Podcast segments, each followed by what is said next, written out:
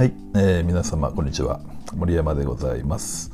えー今回はですね、えーお客様をフォローするとはということでね、えご紹介していきたいと思います。よろしくお願いいたします。まあ今回のですねお客様をフォローするとはということですけども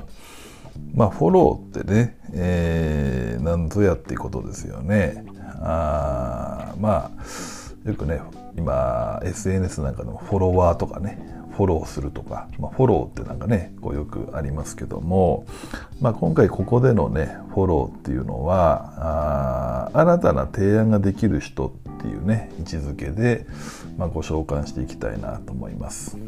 例えばね、えーそうだなお客様があこういうなんか望みがあったとしますよねこうしてほしいよと。でまあそれはねあのーまああっさり受け入れられればいいんだけど状況に応じては難しい場合ってありますよね。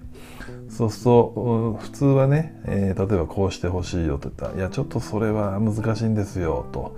いうことで「まあ、丸か×」っていうこう答え方が多いんですよね。それはできませんとかそれは致しかねますとか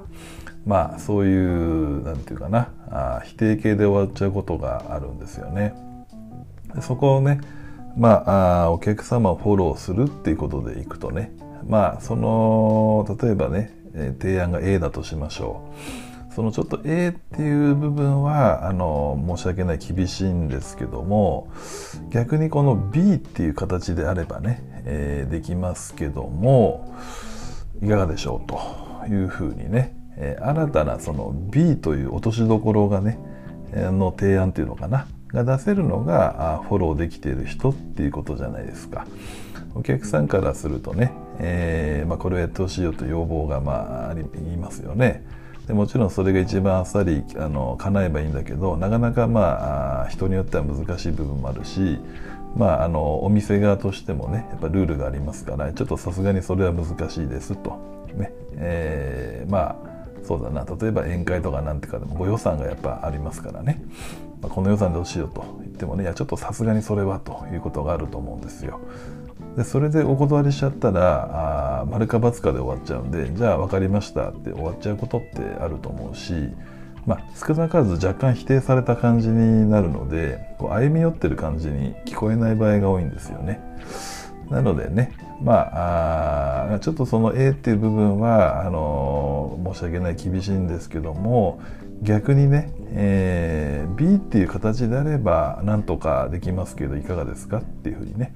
あくまであの来てほしいですよっていうかね購入してほしいですよっていう、まあ、お気持ちを伝えながらもまあ妥協点というかな落としどころ歩み寄るっていうのがね、えーフォローができる人っていうことだと思うんですよね。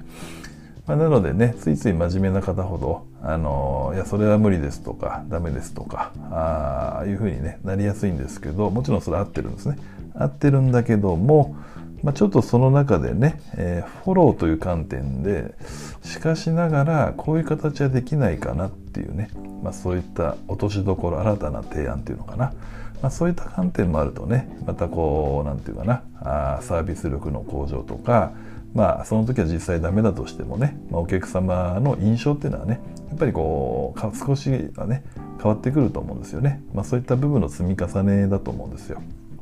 まあそういったことでね、えー今回はね、えーお客様のまあお客様をねフォローするとはという観点でね、まあ、ご紹介させていただきました。